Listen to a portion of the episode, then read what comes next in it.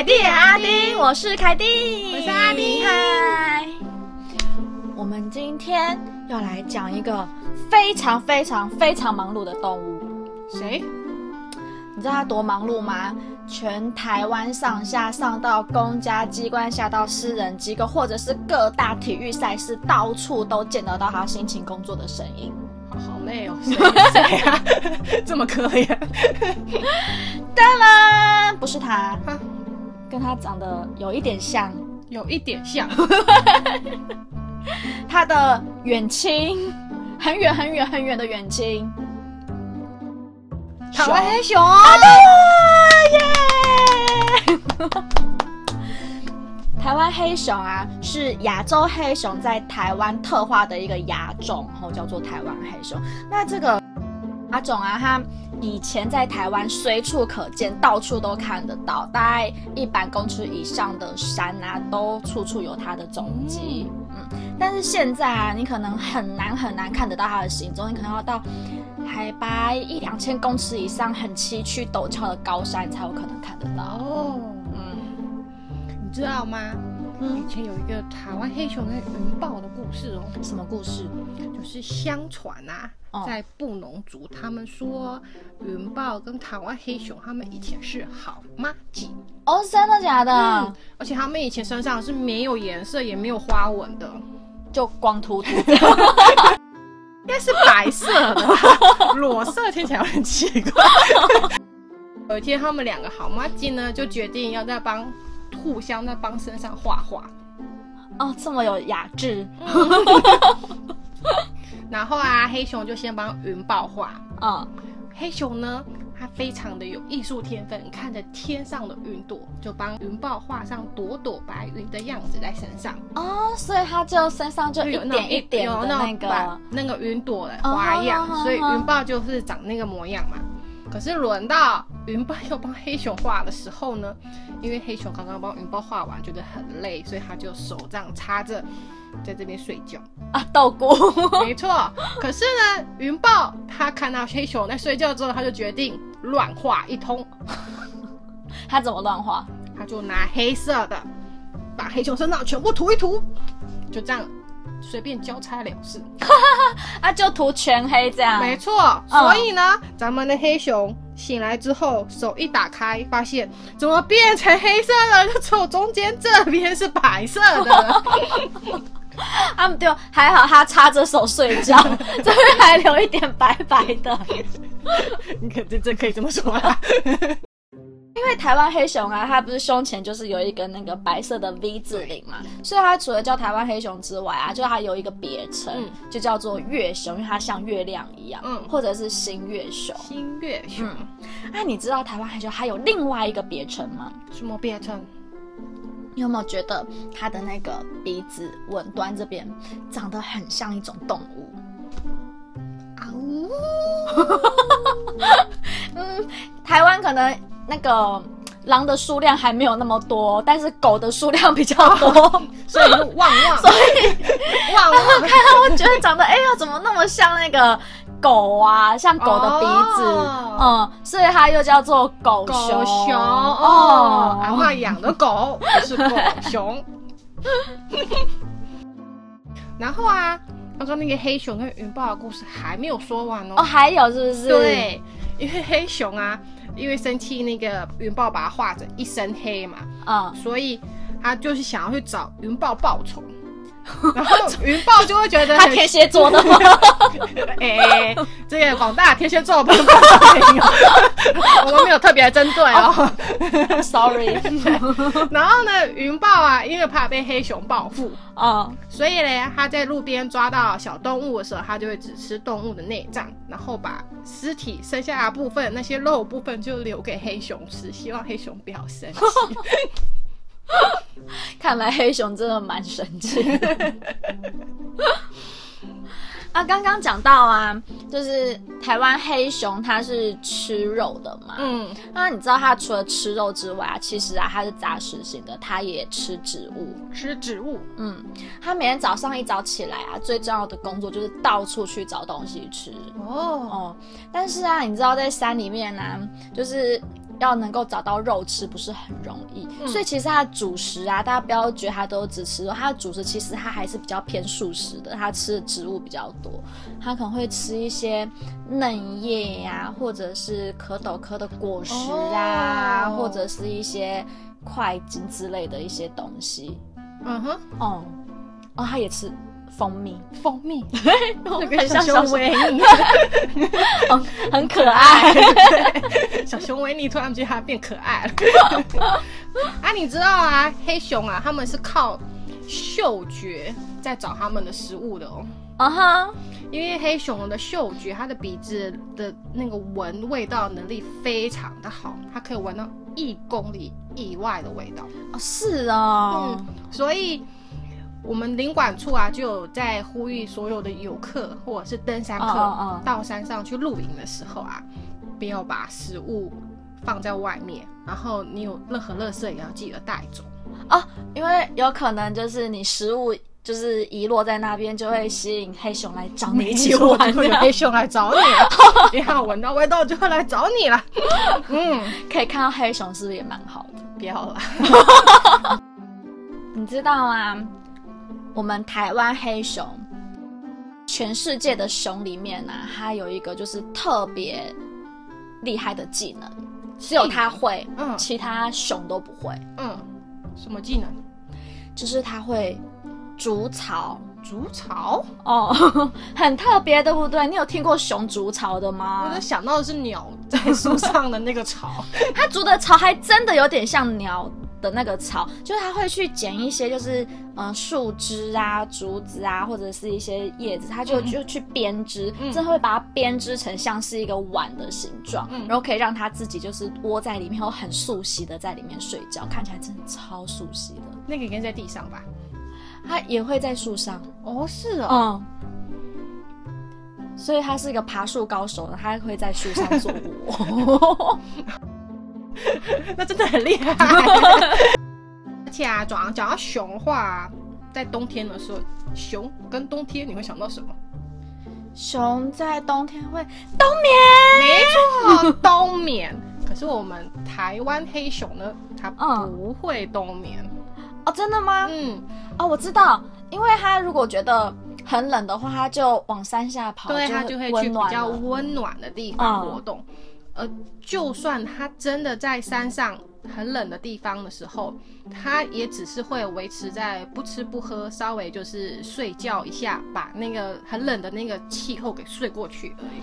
哦，对，可是那个时期呢，它非常容易的被惊醒，所以它不叫冬眠。不叫冬眠，那个叫直居。嗯，然后那个状态呢，其实在稍微温度稍微回暖一下之后，哦它就会醒来了。然后就只是就是睡一个比较长的觉来帮助它过冬。对，就是度过那个比较冷的那个时候而已。嗯哼。那我问你，嗯，黑熊它是独居还是群居的动物啊？独居的动物哦，哦。真的吗？嗯可，是我我常常看到就是画面都是妈妈带着小孩在山里走来走去。那是因为妈妈要带小孩啊。啊？对啊，妈妈带小孩就只有这样子而已，她旁边不会有公熊跟着她在一起。哦，所以爸爸不会跟他们住在一起。嗯，哦，是的，爸爸跟妈妈交配完了之后呢，爸爸就离开了哟，然后就只有妈妈自己怀努力的怀孕，然后生下小孩。所以公熊爸爸嗯，是不是挺懒的？天下男人不要学。对，而且啊，哦母熊妈妈在怀孕的时候啊，还有一个很特别的机制，什么机制？就是。就是母熊虽然跟公熊交配完了之后，六到八个月之后才会生下小熊嘛，嗯嗯，可是你会以为说那个母熊的怀孕期大概就是六到八个月，然后那个 baby 在妈妈肚子里面大概就是长了六到八个月左右嘛，对不对？嗯可是其实啊，小熊在妈妈的肚子里面只成长了两个月而已。哦，是这样吗？，对，所以那个这个动这个机制叫做延迟着床。哦，嗯也就是说，那个受精卵呢，它虽然受精了，它并没有马上的去着床发育出来。嗯，嗯，所以所以就是每一只黑熊其实都是早产儿的对，它们思。有两个月大的早产儿哦，没错，那我来考考你，嗯，如果你今天啊真的非常的幸运，在山里面跑来跑去的时候，算幸运吗？遇到了黑熊，这时候你该怎么办？第一个，立马装死；二，爬到树上；三，赶快尖叫，拔腿狂奔，冲下山去。一装死，我要选简单的，啊，你前面自己不是说他吃腐肉？啊，你装死躺在那边装尸体，不刚好是他最爱的一个食物？他当天不用觅食吃你就够了。嗯，好吧，那那我选三，尖叫逃跑。你觉得你跑得过黑熊吗？怎么跑不过？它看起来那么肥大。你不要看它这么大一只这么肥哦，它是一个短跑高手啊，它跑步超快的，它跑步大概时速有五十公里，比 比那个奥运的百米选手记录还要快。你跑得我过跑，人家？跑输了一只熊。好吧，那可是我不会爬树，那我就只能我等死了啊，我不会爬树啊。就算你很会爬树好了。黑熊它是爬树高手，你爬到树上就等它爬上来吃你。那怎么办？不能装死，不能爬树，也不能尖叫，也不能逃跑。嗯，那我要怎么办？到底遇到黑熊该怎么办呢？其实啊，黑熊它本身并不是攻击性很强的动物啦，嗯所以如果你真的遇到它，然后之后马上动作很大的拔腿狂奔，因为它毕竟就是还是吃肉的嘛，它会有那个猎捕的本能，它就觉得你是它的猎物，它就会去追逐你。但是如果你今天呢、就是看到黑熊，你就冷静，然后不要惊扰它，不要让它感觉到你的存在，默默的转身离开，其实就没事了。哦，因为你没有要攻击他的小孩，基本上他如果没有要护佑，或者是你没有要抢他的东西吃的话，他其实也不太会理你了。对他来说，你不是需要他去追逐的猎物，这个时候你默默的离开，其实没事。哦，那你知道现在我们台湾黑熊大概剩下多少只吗？不知道，我怎么会知道黑熊剩多少只？其实啊，扮野生动物啊，你要知道它确切的数量是很困难的一件事情。嗯它在山里面跑来跑去，我们哪知道它剩下多少？所以其实有非常多的机构都有在做相关的调查，想要知道它下一存有的数量到底有多少。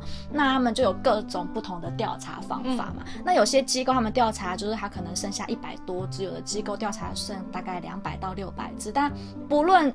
不论多少，反正总而言之，就是都只剩下几百只，数量非常的少。超少了吧？这比我家隔壁学校的学生人数还少、欸。超少的、啊。所以啊，在我们那个行政院农委会，嗯它有一个那个野生动物保育法里面，它就把我们的台湾黑熊归类在第一级的保育等级。嗯第一级保育等级就是濒临绝种的动物。哦嗯，也就是说，它未来啊绝种的几率非常的高。哦，知道为什么它会是被列为第一级濒临绝种的保育类动物吗？嗯，为什么？因为啊，其实黑熊它在以前，就像你刚刚说的嘛，它的数量其实是还蛮多的，因为它在以前的早期的时候是在一百公尺以上的海拔里就看得到它了嘛，对不对？嗯现在已经很少，一个原因就是因为人类滥捕。哦，我知道，因为要吃它的那熊掌啊、熊胆啊，珍贵药材。没错，哦，猫皮也是珍贵毛皮。很 温暖的，所以它全身上下从里到外，从头到脚都可以卖钱。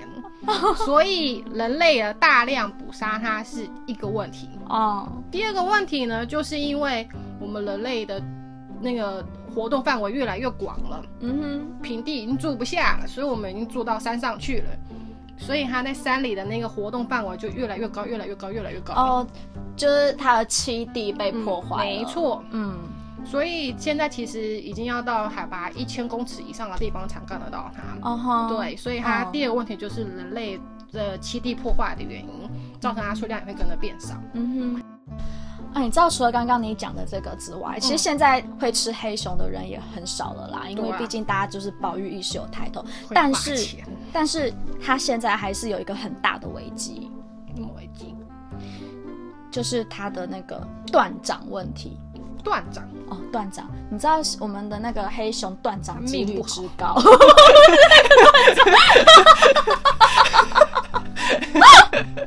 就连黑熊的命都不好。是 命是蛮不好的，都快要绝种了。嗯，就是啊，嗯，曾经有那个保育单位呃要调查，就是黑熊他们的这个物种嘛，他们就会去做做那种就是呃捕捉细方，就是他们捉到之后去做一些标记，再把他们做野放。嗯那他们就曾经就是嗯。之前在做这个活动的那几年之间呢，他们抓到了十五只的黑熊。嗯那十五只的黑熊里面呢，其中有八只不是断掌就是断肢，八只，一半一半呢？哦，断掌也几率之高，就真的很危险。你知道为什么它在山上这么容易被断掌？大家也不是真的说我就是要抓台湾黑熊啦，而是可能有一些他们会，他就可能会踩到捕兽夹，那捕兽夹可能是要抓台湾野猪的，嗯，或者是他走一走就踩到那个套索，那那个套索可能是要拿来抓山羊的。反正就是我们的人类要去捕抓一些其他物种，他们可能就在呃山林里面，可能这一片山头就放了一百多个捕兽夹。或者是套索，那对黑熊它就是随便，你知道随便走几步就很容易踩到那个陷阱里面去，然后它真的踩到那个捕兽夹之后，它为了要挣脱，就硬扯之后就整个手掌就断掉了。痛啊超痛的。好，如果喜欢我们的节目的话，欢迎订阅、按赞，我们下次再见，拜拜。